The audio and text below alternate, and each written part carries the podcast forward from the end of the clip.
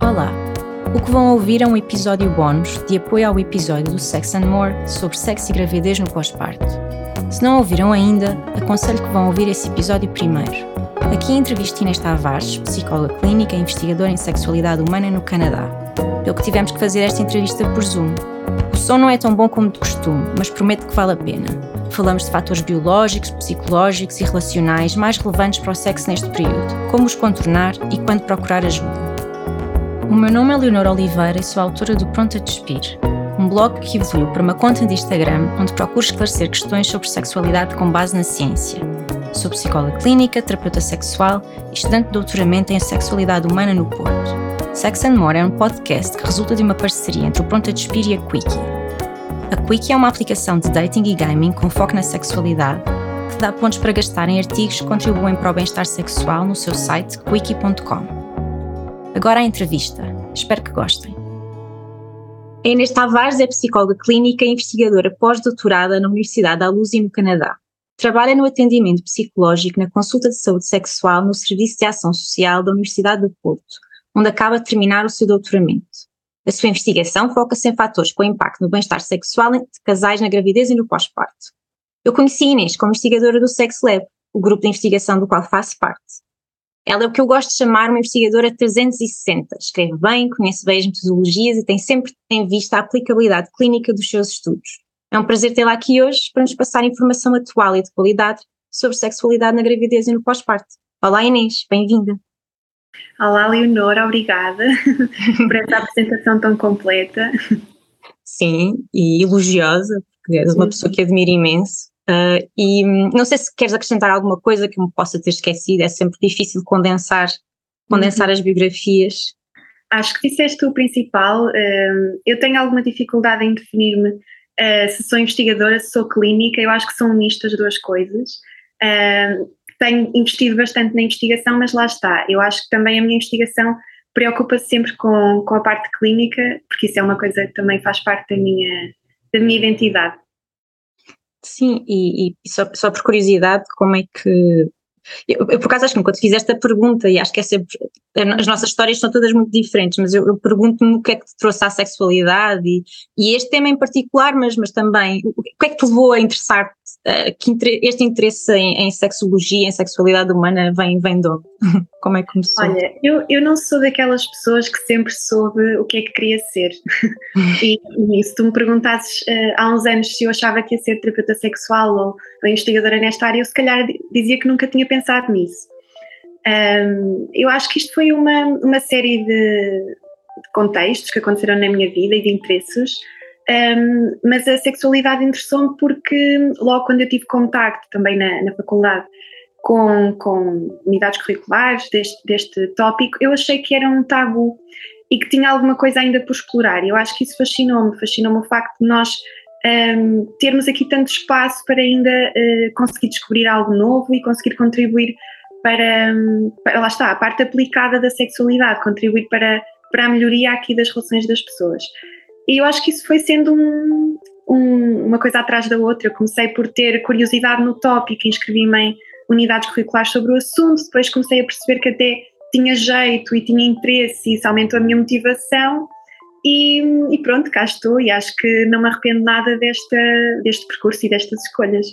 Não, claro, claro que não. Eu pergunto-me, uh, eu acho que quase todas as pessoas com quem poderíamos ter esta conversa diriam alguma coisa do género, ou que seria um interesse que aparece um bocadinho tarde na vida, mas uhum. se calhar também estamos a trabalhar para, para termos uh, crianças a dizer que quando crescerem querem, querem ser terapeutas sexuais. Não sei se algum dia vamos lá chegar, mas não sei, mas, mas teria, acho que também estamos a trabalhar para normalizar e banalizar o tema ao, ao ponto de pronto, ser acessível a, às pessoas e de forma adequada, adequada às idades. Uh, uhum. Obviamente tiveste um, um, percurso, um percurso brilhante, neste momento estás no Canadá, não sei se queres falar um bocadinho sobre o que estás a fazer neste momento no Canadá.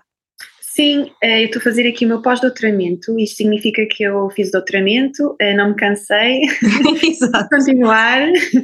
E, e, neste momento estou a fazer o pós-doutoramento aqui numa Universidade de Canadá. Um, e o meu objetivo neste momento é realmente passar um bocadinho para a aplicação de tudo aquilo que foi o meu, o meu projeto de doutoramento, ou seja, eu até agora foquei-me em tentar perceber fatores que estavam associados com a melhor saúde sexual ou pior saúde sexual em casais que passavam por gravidez e pós-parto. E neste momento, o meu projeto de pós-doutoramento um, foca-se em desenvolver um programa de prevenção que seja possível aplicar com estes casais atempadamente, portanto, ainda durante a gravidez, e o que nós vamos tentar perceber é se, focando aqueles fatores que nós, à partida, já temos evidência que podem ser fatores importantes para promover uh, a saúde sexual destes casais, se uh, promovendo esses fatores, de facto, vamos ter algum benefício e vamos acompanhar estes casais ao longo do tempo e perceber se isto pode ser um, um programa válido e que possa ser replicado também e aplicado na prática para, lá está, aplicar aquilo que nós sabemos que já é, que já é, não é conhecimento científico para a vida das pessoas. Isto é uma preocupação que eu tenho vindo a ter ao longo do tempo. Claro, e é um, é um bocadinho o problema da investigação no geral. Nós, até, nós investigamos uma série de coisas, mas depois o que é que damos efetivamente em termos de ferramentas aos terapeutas e às pessoas? E, e por isso é que é, ok. Eu, eu por acaso não sabia, estava a perguntar genuinamente porque não sabia o que é que estavas a fazer no Canadá. Sim, e nós um, sabemos que há aqui um delay muito grande e é normalmente entre a aplicação do, do, do, que é um estudo, eh, o, o estudo até pode ser publicado e, e os resultados são, são claros para as pessoas que fazem a investigação, mas há anos de espera uh, até que as pessoas, a população tenha acesso a estes resultados, por isso acho que temos de tentar minimizar este delay. Pronto, e, e tu estás especificamente, quer, quer no teu doutoramento, quer agora no pós-doutoramento, focada em casais na transição para, para a parentalidade, certo? Sim. E podes explicar um bocadinho melhor o que é, que é este período? Eu sei que não, não é necessariamente consensual, mas só para, para as pessoas terem noção da janela, do uhum. tempo, da, da fase da vida que nos estamos a reportar quando falamos de transição para a parentalidade.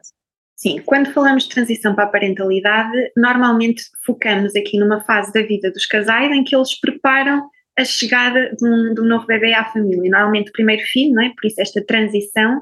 E este período engloba geralmente aquele período da gravidez, toda a gravidez, e estende-se até aos 12 meses pós-parto. Portanto, a transição para a parentalidade vai desde a gravidez até ao um ano pós-parto. E é um, é um período crítico para os casais em termos de, de saúde sexual.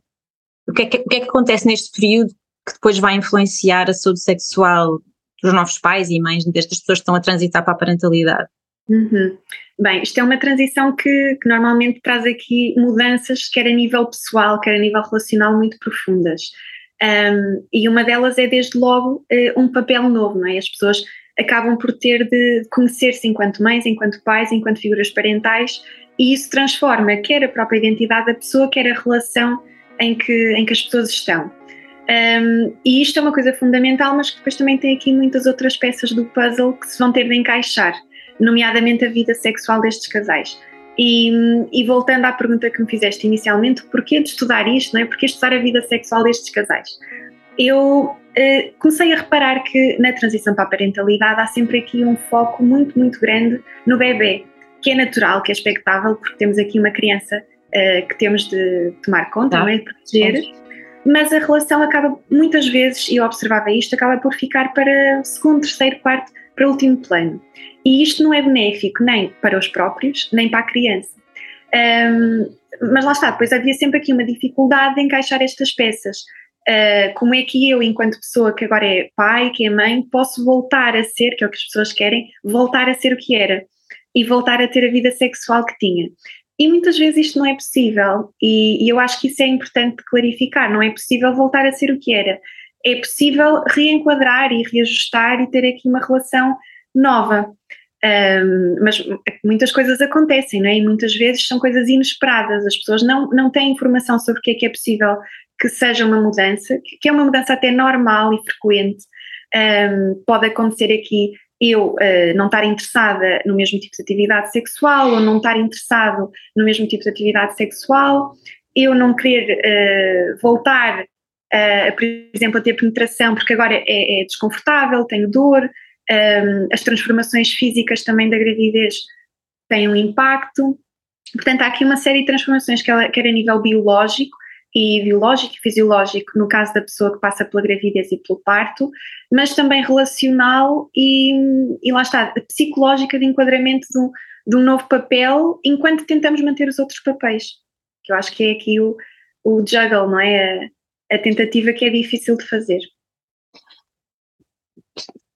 Difícil para algumas pessoas, para outras pessoas menos difícil, suponho eu. Uh, claro que nós temos a sensação que tudo fica mais dificultado, uh, mas nós também na clínica temos acesso às pessoas que têm estes problemas, não é? As pessoas com que tudo corre bem normalmente não, não nos visitam, portanto nós às vezes temos assim uma visão, uma visão não, não é mais, mais negra, mas, mas, mas com, com foco no, efetivamente no problema para o qual uhum. tentamos encontrar, encontrar solução. Um, de qualquer forma, eu acho que pode ser, pode ser importante falarmos um bocadinho mais sobre, os, sobre estes problemas uh, que tu uhum. já referiste, em termos de, de, disfunção sexual, o que é que, já, já enumeraste alguns, mas um, uhum. o, que é, o que é que pode, vamos pensar primeiro, ok, uh, na gravidez e depois podemos falar do pós-parto, estava aqui a tentar ver como é que nos organizávamos, mas durante, durante a gravidez, por exemplo, o que, é, que problemas é que é que são mais comuns? O que é que, o que, é que da, tua, da tua investigação e da investigação que existe, o que é que nós sabemos sobre o que é que as pessoas reportam mais vezes? Olha, a nível sexual, eh, uma das principais queixas, e, e, será talvez aquela que as pessoas que nos estão a ouvir pensam logo, que é eh, baixo desejo.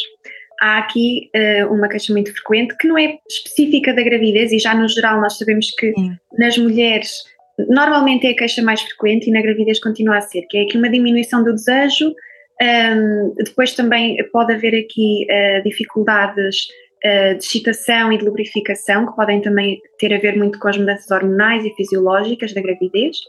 Sabe-se que há aqui algumas fases em que, tendencialmente, vai em média, o desejo até tende a aumentar, uh, vá, no final do primeiro trimestre, que o segundo trimestre, em média, é aquele período que normalmente se acha que é um regresso a uma vida sexual mais parecida àquilo que era antes da gravidez, Claro que com isto não quer dizer que vai acontecer para todas as pessoas, isto é uma média e depois cada gravidez é uma gravidez e há pessoas que até referem um aumento de desejo uh, ao longo da gravidez toda, uh, isto pode ser variável, mas tendencialmente o desejo tende a aparecer um bocadinho mais ali no segundo trimestre e depois, à medida que se aproxima também o parto e a gravidez vai progredindo, um, ehm, é normal que vá voltando a descer. E tudo isto são coisas que muitas vezes um, ehm, são tão normais e tão frequentes que uh, há aqui um perigo de patologizar um bocadinho uma experiência que pode uhum. ser normal. Mas uh, o baixo desejo é uma queixa frequente, depois também aqui as dificuldades de excitação, ter orgasmo, um, e em alguns casos a dor uh, pode aparecer até na, na, gravidez, muitas vezes associadas a dificuldades de lubrificação, mas é mais frequente no pós-parto. E, e, no pós-parto, sim, um, é, é, muitas vezes exacerbado algo que já vinha de trás um, também com, com a mistura uh, falta de sono, muito cansaço, uh, papéis novos, como eu disse, e lá está, e uma transformação a nível da relação. Estas mudanças que acontecem de baixo desejo, dificuldade de orgasmo e dificuldades de excitação e lubrificação podem acontecer mais frequentemente na mulher, mas isto não significa que os parceiros ou as parceiras também não sintam mudanças.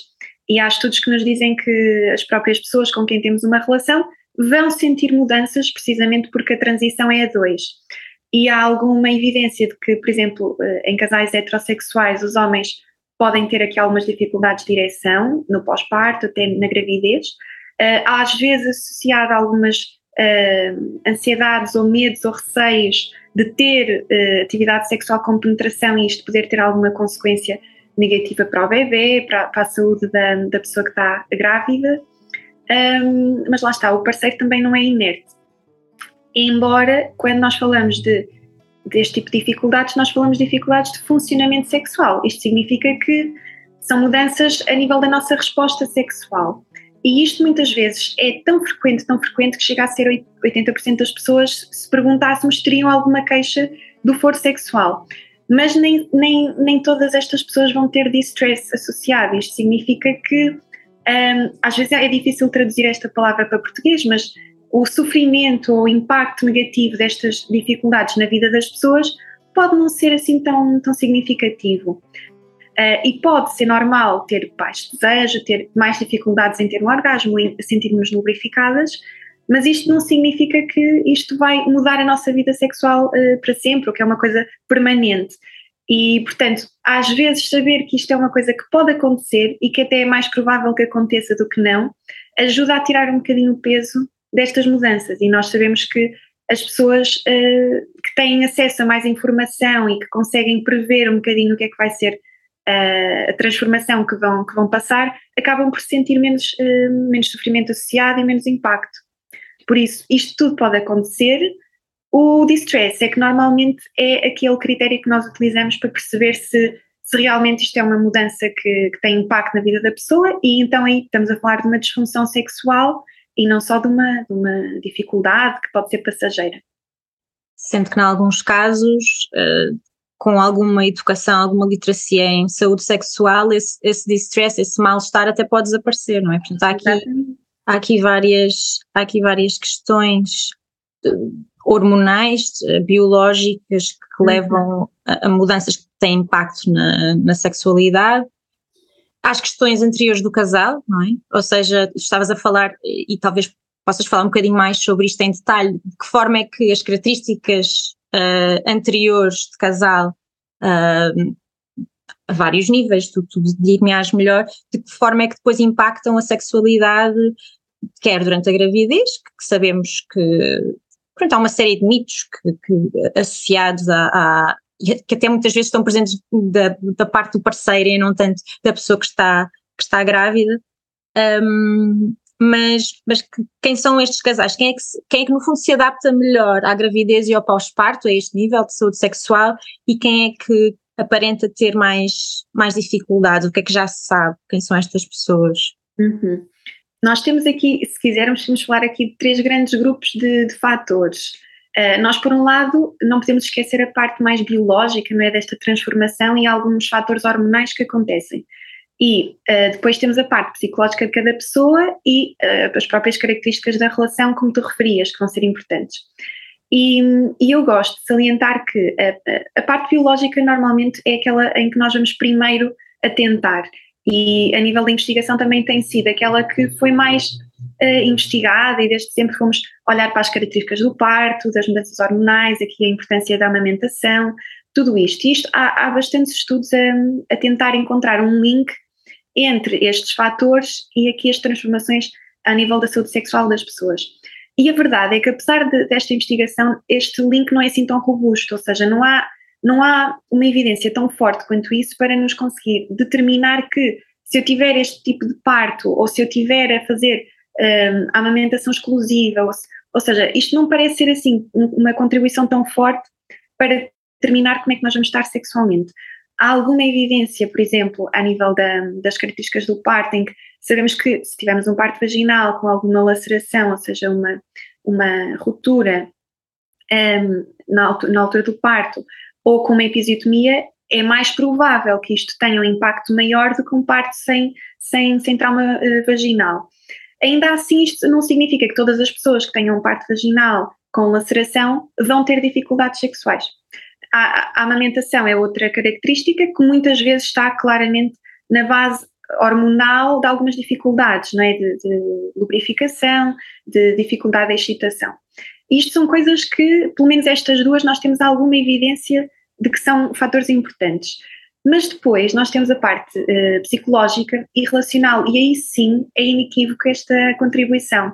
E parece que é muito mais importante nós uh, atentarmos e tentarmos modificar, ou se calhar uh, prevenir aqui algumas coisas a nível da relação e da parte de ajustamento psicológico das pessoas, do que ir ver se, não é, que tipo de parte é que tivemos, ou se estamos a amamentar ou não. E a nível da relação, eu acho que há uma teoria que eu gosto bastante que explica uh, a dinâmica da relação, que é a teoria do capital emocional. Que um, nós, nós podemos olhar para as nossas relações como, como uma conta bancária, não é? Nós temos aqui uma série de fatores positivos, nós passamos momentos positivos, temos memórias positivas com as pessoas, com quem estamos, um, a nossa comunicação é aberta, é seguro nós partilharmos coisas vulneráveis e íntimas com a pessoa. Há aqui uma série de características uh, que podem aumentar a nossa conta bancária da relação. Sentimos que a outra pessoa nos apoia, que há este suporte, mesmo em, em situações difíceis, e isto acaba por nos proteger uh, para situações de, de, crise, não é? Quando vem uma crise financeira, quanto mais dinheiro temos no banco, melhor vamos conseguir ultrapassar. E nas relações é, é, é um processo semelhante. Os casais que têm uma maior conta bancária, ou seja, que têm mais fatores de proteção anteriores a uma situação de crise, como pode ser aqui a chegada de um bebê, normalmente são aqueles que vão ter mais capacidades para irem à sua conta de memórias ou de recursos e conseguirem aplicar isso na, na situação de crise. Eh, estes fatores podem ser uma melhor comunicação, ou seja, eh, casais que conseguem comunicar abertamente sobre as preferências sexuais que têm, o que é que não gostam, em que momento é que querem, em que momento é que não querem. Um, e isto normalmente já vem pré-gravidez e pré-parto. Um, Sentirem-se uh, íntimos com a outra pessoa, ou seja, a intimidade não no sentido de ter sexo, não é? Mas a intimidade no sentido de, de ser uh, seguro, partilharmos coisas íntimas e vulneráveis com outra pessoa e sabermos que isto é um contexto uh, de segurança, de conforto. Uh, e pessoas que normalmente uh, percebem o parceiro ou a parceira como uma fonte de suporte. Uh, se nós precisarmos de algo, quer seja a nível de tarefas da vida diária, de rotinas, de, de apoio emocional, a pessoa está lá para nós. E isto são coisas que nós sabemos que protegem estes casais quando, quando têm, por exemplo, um parto difícil ou uma gravidez difícil e que têm aqui uma série de desafios no pós-parto que têm de enfrentar. Uh, portanto, eu diria que aquilo que diferencia os casais que vão conseguir lidar melhor com esta transição é este tipo de dinâmica, este tipo de fatores. E, por exemplo, casais com maiores níveis de conflito, com menos intimidade, com uh, menos abertura para terem uma vida sexual mais flexível, por exemplo, em que enquadram gostos e preferências de cada um, uh, se calhar vai ser mais difícil conseguirem fazer frente a estes desafios. Deixa-me tentar resumir. Então, tu falaste de apoio percebido pelo parceiro, uhum. comunicação sexual assertiva, vamos, assertividade sexual, vamos, uhum. comunicação positiva, enfim, podemos uhum. dar-lhe vários nomes. Apoio, apoio percebido, assertividade. E intimidade. E intimidade e vulnerabilidade, além desta capacidade ao nível da flexibilidade sexual, da adaptação, uh, a, pronto, a contextos novos, obviamente, não é? Aqui faz, faz todo o sentido. E Ok, então estas são características a priori que vão são fatores protetores que vão facilitar a adaptação ou prevenir, não é? Prevenir problemas sexuais, sexuais no futuro. E depois e é uma é... questão que não tem propriamente a ver com a relação, mas que é a quantidade de, de, de mitos ou de expectativas irrealistas que nós temos sobre uma determinada fase da nossa vida. Uhum. E aqui é que entra também aquele, aquele fator que é tão importante, que é termos acesso à comunicação a, a, informação uhum. e que isto seja comunicado de forma clara uh, aos casais e às pessoas. Ou seja, casais que têm mais uh, preocupações irrealistas ou que se calhar têm expectativas sobre o que é que é uh, a fase que, que, se avizinha, que são menos realistas, vão ter mais dificuldade em adaptar-se. Um, e isto não quer dizer que nós vamos aqui maximizar as partes negativas da transição e encobrir as, as partes positivas mas de facto há casais que têm expectativas demasiado otimistas um, sobre a transição para a parentalidade, no sentido em que esperam que a sua vida sexual se calhar se mantenha, que não seja assim tão abalada, que, que com amor tudo, tudo se ultrapassa. E, e na verdade isto uh, pode ser bom até ao ponto em que eles conseguem uh, antecipar de forma positiva um determinado desafio, mas ao mesmo tempo não têm informação sobre quais é são as, as dificuldades mais frequentes, quão frequentes são e que tipo de estratégias é que podem implementar quando essas dificuldades surgirem. Ou seja, um bocadinho de preocupação. Normalmente queremos proteger sempre as pessoas do stress e da ansiedade, e obviamente nós, nós, nós sabemos que tem impacto, ambos impacto negativo na sexualidade, mas um bocadinho de preocupação parece proteger, não é? Ou seja, alguém que esteja demasiado confiante, mas demasiado descontraído ou com expectativas um pouco erradas em relação às possíveis dificuldades neste período são as pessoas que, ou os, e os, depois há os efeitos de casal, que se calhar podemos uhum. falar também um bocadinho mais à frente, que tem mais a ver com a tua investigação, ainda por cima em específico, que também vão ter, vão ter impacto. Um, eu sei que, pronto, eh, um, um dos, do, dos aspectos mais interessantes da, da, tua investigação tem a ver com o facto de tu te focares na interdependência de casal e da forma como é que a interdependência afeta a sexualidade, que é uma abordagem um bocadinho menos usada. Em psicologia, nós tendemos a focar-nos nos aspectos individuais, não só, mas, mas há, há, há os, os, biológicos e depois os individuais, se calhar ocupam mais espaço de investigação do que qualquer, outra, qualquer outro aspecto uh, da nossa, das nossas experiências. Uhum. Um, o, o, que é que tu encontraste? Agora estou mesmo curiosa em relação à, à tua investigação em específico, podes descrevê-la um bocadinho se quiseres, mas o que, é que, o que é que tu encontraste mais relevante ao nível do casal a acontecer neste período? uhum. relacionado com, com a saúde sexual, obviamente. Um, estes aspectos uh, da relação e da interação entre as uh, pessoas que estão numa relação um, são realmente coisas que me interessam muito e talvez porque não tenham sido o foco de tanta investigação até agora, porque nós tendemos a olhar para as pessoas como seres quase inertes, não é? Aqui no meio de um, de um, de um contexto e que são influenciados pelo contexto. Mas a verdade é que as pessoas também influenciam o contexto, influenciam uh, a outra pessoa com quem estão numa relação, e isto há uma interação entre as duas pessoas. Um, e portanto, o meu foco tem sido muito este, que é uh, mudar um bocadinho a lente de porque é que esta pessoa está a, experienciar as coisas desta forma e será que isto tem a ver com as únicas características dela, mas porque é que este casal está a reagir de forma uh, conjunta a esta situação assim. Ou seja, que tipo de características é que em conjunto podem potenciar ou, minimizar uh, o ajustamento a uma determinada situação. Uh, e para dar um exemplo, um, houve um estudo do, do meu doutoramento em que eu estava interessada em perceber um, como é que uma série de, de, mitos e de preocupações e de atitudes mais negativas sobre uh, o sexo na gravidez um, pode influenciar aqui a saúde sexual dos casais uh, durante a sua gravidez. E o que eu fiz foi perceber uh, se, lá está, eu fiz aqui uma, uma amostra de casais que estavam durante a gravidez um, e perguntei-lhes de facto com, com acesso a alguma metodologia quantitativa, significa que passamos alguns instrumentos e perguntámos-lhes uh, de que forma é que eles acreditam ou não que, por exemplo, ter sexo na gravidez causa algum aborto, que isto interfira com a saúde da pessoa que está grávida, uma série de mitos acerca de ter sexo na gravidez. E uh, nós estávamos interessados em perceber se a semelhança entre os dois membros do casal era aqui um fator importante para eles se sentirem mais ou menos satisfeitos sexualmente e com mais ou menos de stress. E aqui a semelhança significa que os dois ou têm atitudes muito positivas e os dois estão ali de acordo que uh, ter sexo na gravidez não, não, tem um impacto negativo, uh, ou estão os dois muito semelhantes uh, em atitudes mais negativas, ou seja, estão os dois ansiosos com ter atividade sexual com penetração, estão ali os dois com receio.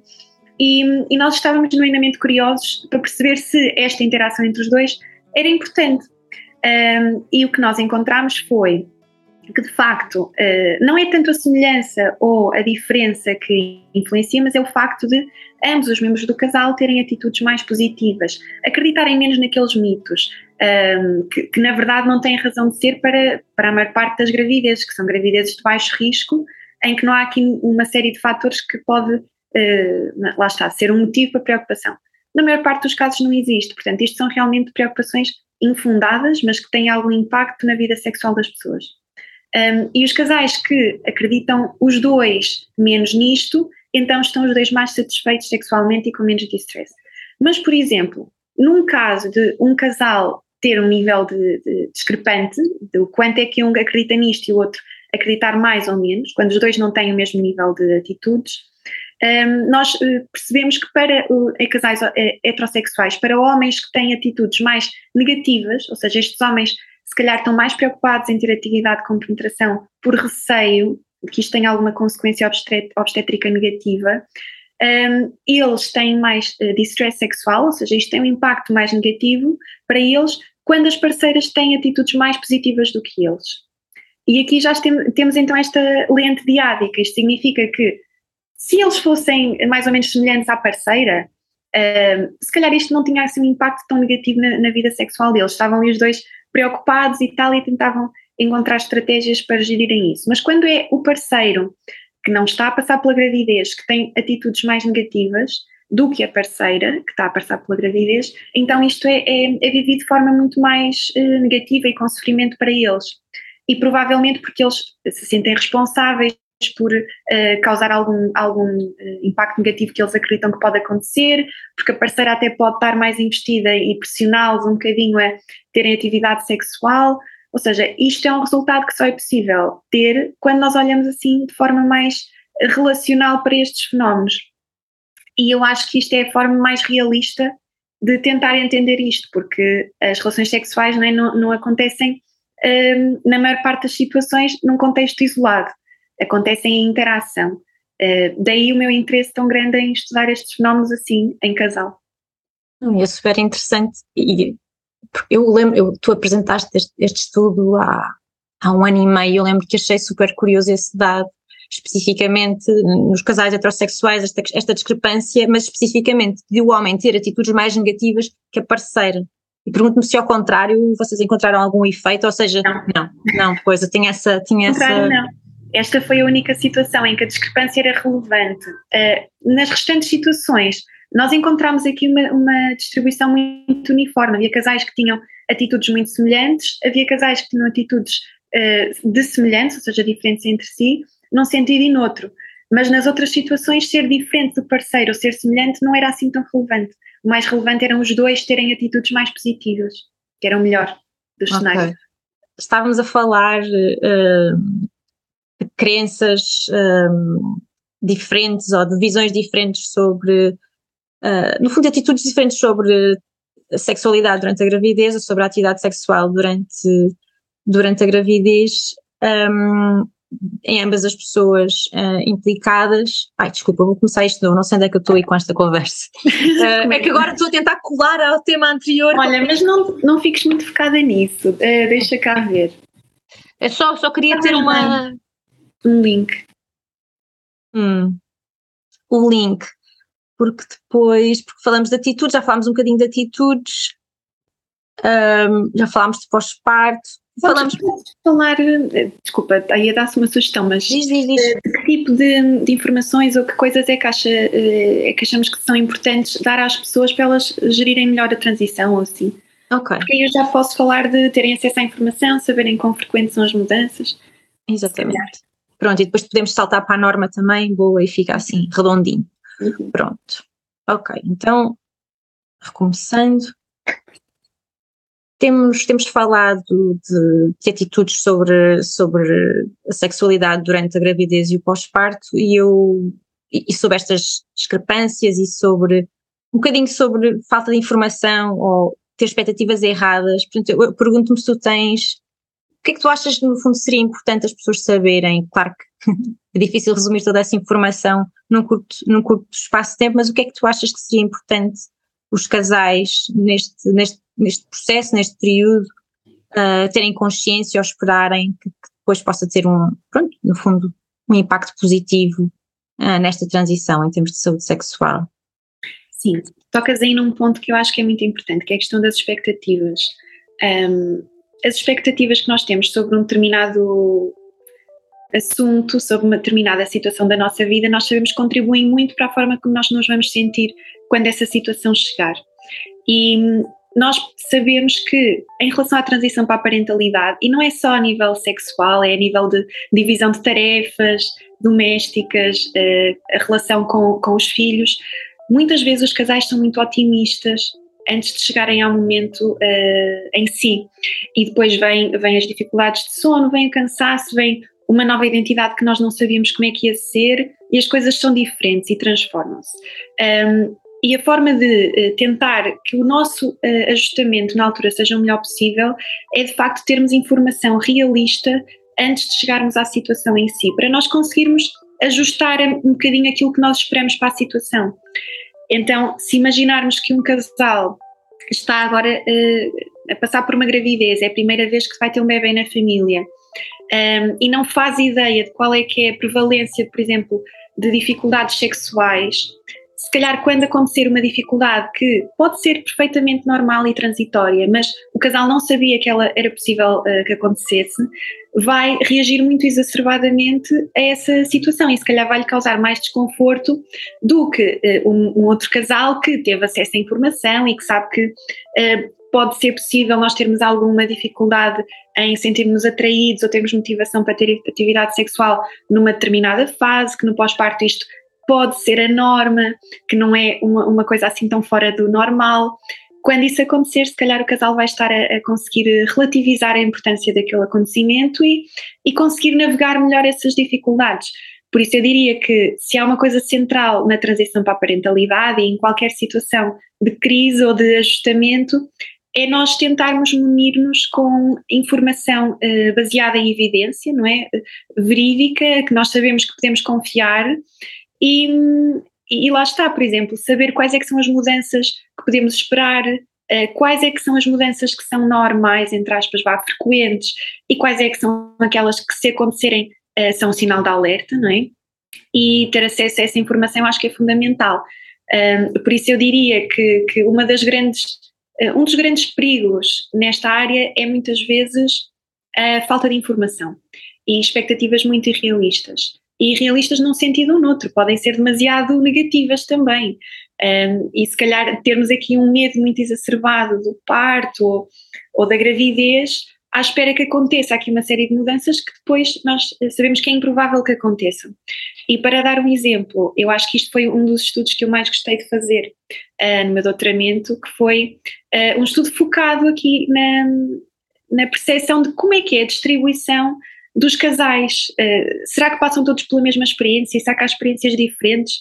E o que nós fizemos foi, uh, lá está, acompanhar casais desde a gravidez até aos seis meses pós-parto, ou 12 meses neste momento, e nós conseguimos perceber se havia aqui subgrupos de casais, o quão frequente era terem, por exemplo, dificuldades de funcionamento sexual, o quão frequente era terem uh, muito distress, distress a um nível clínico, ou seja, que realmente eh, constitui aqui uma dificuldade que interfere muito com a vida das pessoas.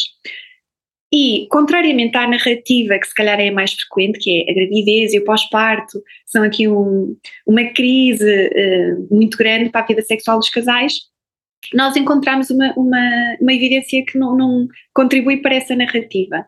Nós, por exemplo, ao nível de funcionamento sexual, que é as dimensões de conseguirmos funcionar, ou seja, o nosso corpo responder com nós termos desejo, termos orgasmo, termos excitação, lubrificação, termos ereção, tudo isso que são componentes mais uh, físicas ou de resposta sexual, uh, nós percebemos que havia aqui dois grupos de casais ao longo deste período.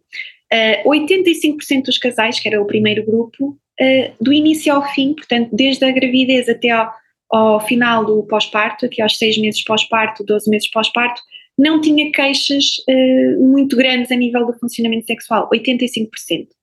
Hum, e apenas 15%. Exatamente, é muita gente. Mas claro, isto não é a experiência de toda a gente. Há 15% dos casais em que nós percebemos que havia aqui uma discrepância uh, entre um membro e outro. E neste caso, as mulheres, as pessoas que estavam a passar pela gravidez, tinham dificuldades ao nível de funcionamento sexual que começavam já na gravidez. Portanto, já no início da gravidez, as pessoas tinham aqui algumas queixas que podiam ser de lubrificação, podiam ser de alguma dor, podiam ser de alguma uh, diminuição de desejo, e isto só foi piorando com o tempo.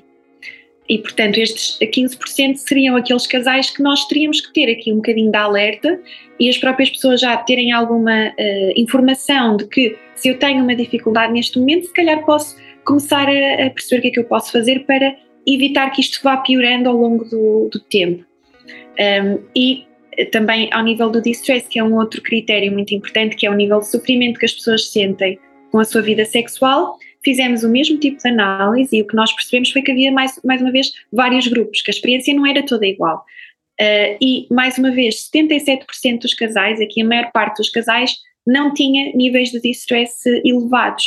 Estavam satisfeitos com a sua vida sexual, isto não quer dizer que não tivessem alguma dificuldade de funcionamento, até poderiam ter, mas não tinham aqui um, um impacto muito negativo na sua vida sexual. E depois havia outros dois grupos, esses sim que se calhar já são grupos mais um, que merecem alguma atenção. Havia um grupo de 12% de casais que tinha um, aqui mais uma vez uma discrepância entre os dois membros do, do casal. Uh, o parceiro, a pessoa que não estava a passar pela gravidez, não tinha níveis de distress elevados, embora a pessoa que estava a passar pela gravidez e que teve o parto tinha níveis de distress uh, altos. E depois, também aqui um, um grupo de 11% em que realmente uh, ambos tinham aqui, uh, se calhar, níveis moderados de distress e que se calhar tínhamos que prestar atenção aos dois e não apenas à pessoa que estava a passar pela, pelas alterações mais físicas da gravidez. Isto para dizer, há informação que sugere que a gravidez não vai ser uma maravilha para toda a gente e que não vai ser o fim do mundo para toda a gente. E é importante percebermos a probabilidade de a nossa situação ser, ser aquela. Portanto, se dermos informação às pessoas que diminua um bocadinho estas expectativas irrealistas, dar informação de que estas experiências podem ser diferentes, mas o mais provável é que nós não tenhamos aqui um impacto tão grande, que estas mudanças sejam transitórias ou seja, as mudanças vão acontecer, mas vão, vão uh, passar com o tempo, uh, que isto pode demorar mais tempo do que nós achamos também. Às vezes existe aqui uma expectativa de, não sei, a seguir ao parto ser aqui uma coisa rápida. nós seis semanas, sim, que seis semanas é normalmente aquele, é o que as pessoas Exatamente. têm na cabeça, porque é quando fazem têm de novo consulta, etc. Exatamente. Às seis semanas a, a minha vida sexual já está liberada, não é? Já posso uhum. Ter com o meu parceiro ou com a minha parceira e as coisas vão, vão correr bem. Se calhar não vai ser assim tão rápido. E está tudo bem se não for assim tão rápido. Pode demorar um ano. Nós sabemos que entre 12 e 18 meses a maior parte das pessoas pode ainda ter alguma queixa durante este período.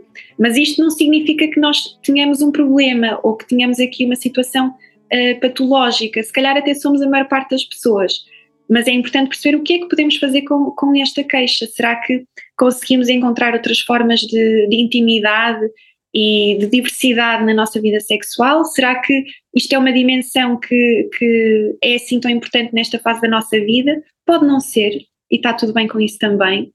Uh, por isso eu diria que ter expectativas realistas, informar-nos e, se necessário, procurar também ajuda e apoio quando achamos que uma situação não está a ser devidamente gerida, hum, acho que são aqui os, as dicas principais.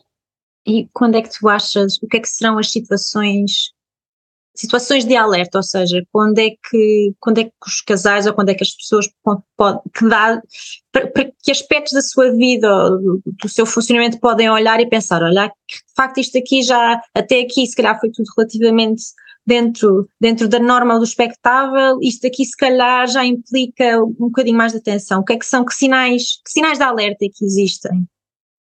Uh, depende um bocadinho da fase, não é? Mas uh, no geral, uh, quer seja gravidez, quer seja pós-parto, eu diria que os dois sinais de alerta principais é quando há uma mudança a nível de funcionamento sexual que é muito repentina e muito nova para nós e que, que se mantém ao longo do tempo, ou seja, que é uma coisa que nós até damos ali algumas semanas, algum tempo e não passa.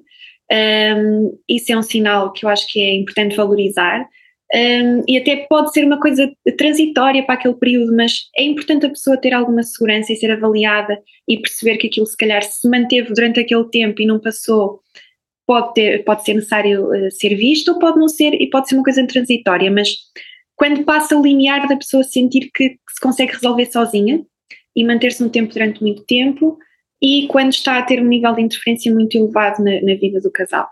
Uh, quando um ou ambos os parceiros sentem que aquilo já, já não é gerível por eles e que já ultrapassa o nível de, de coisas que eles já tentaram fazer e que se calhar não resolvem, eu diria que aí é um alerta para, para irem falar com alguém, seja um profissional da área, seja também alguém que já passou por aquela experiência e que consiga também dar uma outra perspectiva, uh, mas eu diria que são essas duas situações. Um, uma, uma, uma mudança que se mantenha no tempo e que nós percebemos que não reverte, ou alguma mudança que, que exceda as nossas capacidades e que já esteja a interferir um bocadinho demais na nossa rotina. Acho que disseste uma coisa importante. As pessoas não têm necessariamente que fazer terapia sexual por terem problemas sexuais, não é? Às vezes é difícil falar sobre estes temas, mas possivelmente se, se as pessoas tivessem essa, essa possibilidade se sentissem um, acolhidas para, para falar sobre questões deste género com, com outros casais, com outras mães, com outros pais, etc., talvez a maior parte dos problemas até se resolvessem não só por serem normalizados, mas porque as pessoas têm estratégias, não é? E às vezes podem partilhá-las. Portanto, eu acho, acho importante esta noção que os problemas sexuais, mesmo disfunções sexuais, por vezes, uh, têm, têm melhorias um, apenas no contacto com outras, com alternativas, não é? Com, com, formas, de, com formas de resolver e, e que nem todas e, as questões são. Sim, sim, sim. Só com acesso à informação Exatamente. já há aqui uma, uma diminuição da preocupação, que é, ah, a minha situação não é assim tão estranha afinal eu, eu, isto aqui é algo que eu podia esperar, está tudo bem comigo. Exato. Às vezes esta primeira linha é aquilo que é suficiente para a maior parte das situações. Um, e portanto, sim, partilhar isto sem, sem receios, porque vamos encontrar mais pessoas que passaram por situações semelhantes e se não passaram, conseguem dar uma perspectiva que pode ser também útil para nós, uh, de estratégias alternativas, do que é que podemos fazer com aquilo. E lá está, e se realmente isto exceder aquilo que nós achamos que, que é capaz de ser a nossa capacidade de gerir, então sim, falar com algum profissional de saúde, com algum terapeuta sexual. Um, eu gostava também de fazer a nota que, apesar disto tudo, nós sabemos que a maior parte dos, dos programas de, de, preparação para o parto, que são, que são veiculados hoje, não têm a maior parte deles acesso a informação sobre mudanças a nível sexual. Eu acho que isto é uma falha muito grande. Porque de facto é o que nós uh, achamos que de facto nós somos terapeutas, mas nem todas as pessoas precisam de chegar a nós. Informação, muitas vezes numa primeira linha, é o suficiente. Dizer às pessoas, a vossa vida sexual é possível que mude nestes aspectos, quais é são os sinais de alerta. E isto pode ser uma coisa tão simples quanto dar informação. Um, lá está, não é, não é assim tão uh, disseminada e por isso eu acho que todo o trabalho de, de comunicação, de ciência e de, e de evidência é útil, porque quanto mais pessoas nós conseguirmos informar, eh, menos pessoas também são necessárias para fazer o nosso trabalho. Sim, mas no fundo, bom, há pouco, no episódio anterior, falei, falámos sobre educação sexual ou sobre a falta dela e, e é, é, transversal e é sistémica, não é? Ou seja, não, ela não, mesmo em, mesmo em adultos, não é? Que poderia levantar menos celeuma, eh, nós temos dificuldade em, em incluí-la. Fingimos que não existe, não é? Fingimos que não é uma questão, mas depois as pessoas sofrem e, e depois vêm ter connosco ou sofrem sozinhas e, e de facto a maioria dos problemas resolver-se-iam só com, com um mínimo de informação, é que, é que nem sequer, só validação, só normalização do problema é, é faz imenso em termos de preocupação e de mal-estar, não é? O tal disse que estavas a falar, portanto, uhum. é por isto que temos que lutar também. E, é. e... e, isto não se faz só com, com chegar às pessoas, eu acho que isto também se faz a chegar a profissionais, porque isto depois também é um ciclo, não é? A própria consulta uh, de acompanhamento da gravidez é aquele contexto privilegiado para uh, termos informação mas muitas vezes, quer por desconforto, a própria pessoa trazer aquele tópico à consulta, por sentir que uh, está desconfortável ou que não, pode não ser bem acolhido por parte do profissional de saúde, isso pode ser uma razão para não ser um tópico de, de discussão. Mas do outro lado, o próprio profissional ou a própria profissional pode sentir-se inseguro, pode não saber bem o que dizer, como abordar, e portanto, quanto mais nós também dermos informação a próprios profissionais de saúde sobre quais são os tópicos realmente que importa discutir nesta fase, que informação, qual é a evidência que nós temos neste sentido. Uma coisa tão simples quanto uh, tranquilizar as pessoas durante a gravidez que não faz mal ter penetração, que isto não vai causar um aborto, que isto não vai ter consequências obstétricas negativas. E muitos profissionais, muitas vezes, um, ehm, eu não digo que são todos e acho que uh, cada vez são menos, acho que cada vez as pessoas se sentem mais confortáveis com o tópico e mais evidência procuram para também fazerem um bom trabalho a nível de educação sexual em consulta. Mas pode haver situações em que o profissional, como não sabe, como não, não está em contacto com isto, se calhar aumenta a evidência para a outra pessoa de que é perigoso, se calhar é melhor não, não fazer. Se se sente desconfortável, então não faça. E isto, lá está, é um ciclo que se mantém e que podia ser quebrado muitas vezes com, com acesso à informação para os próprios profissionais, mas eu acho que isto está a mudar. Não, também, mas são os próprios profissionais que têm que procurar, têm que ter interesse, é, essa é a dificuldade, porque não está nos currículos, não é? Se estivesse nos currículos Exatamente. o problema resolvia-se, mas pronto, isso é uma discussão para, para, para, outro momento, não para agora. Uhum. Queria agradecer-te muito, obrigada. Uh, isto é sempre mais longo do que eu antevejo, mas ainda bem. Um, uhum. para mim foi, foi importante também, vi uma série de coisas que eu que eu tinha lido, mas que, que, ficam sempre mais claras quando é a própria pessoa a explicar-nos e tu de facto já, já investigaste imenso, imenso nesta área. Portanto, queria agradecer-te, foi um prazer. Tu estás no Canadá, eu não sei se as pessoas perceberam, portanto, estamos a ter este, fazer esta, esta entrevista à distância, foi difícil juntarmos em pessoa, mas assim também resultou. E não sei se queres dizer às pessoas onde é que podem seguir o teu trabalho ou ler mais sobre este assunto, qualquer, qualquer coisa que queiras, queiras transmitir, já que estamos a terminar. Uhum. Obrigada, Leonor, eu gostei muito e, e, que privilégio também poder ter esta plataforma contigo, que é uma pessoa que também admiro muito, um, e falar de um tópico que eu gosto tanto. Um, em termos de acesso ao meu trabalho, uh, eu neste momento sou investigadora, portanto eu, a minha grande vertente investigadora está mais acentuada neste momento. De qualquer forma, depois podemos deixar aqui os contactos caso as pessoas queiram entrar em contacto comigo e terei todo gosto também em dar informações e em responder a perguntas que as pessoas têm. Bom, que bom, ainda bem que estás assim disponível, porque também, também é importante não dá sempre, mas é importante termos alguma disponibilidade, já que nos eh, prestamos este trabalho, não é? De disseminação da informação, a transferência de conhecimento. Portanto, muito obrigada e, e até breve. Obrigada, Leonor. Deus. Esta entrevista foi preparada e conduzida por mim, Leonor Oliveira. A edição e o desenho de som são do Guilherme Tomé Ribeiro, que também compôs o tema do genérico. Esta série de episódios é uma colaboração entre a Quick e o Pronto a Despir. No próximo mês vamos abordar questões relacionadas com o desejo sexual, nomeadamente a diminuição do desejo nas relações a longo prazo. Até lá, podem procurar-nos nas diversas plataformas. Eu só uso o Instagram, mas a Quickie também está no TikTok. Até já!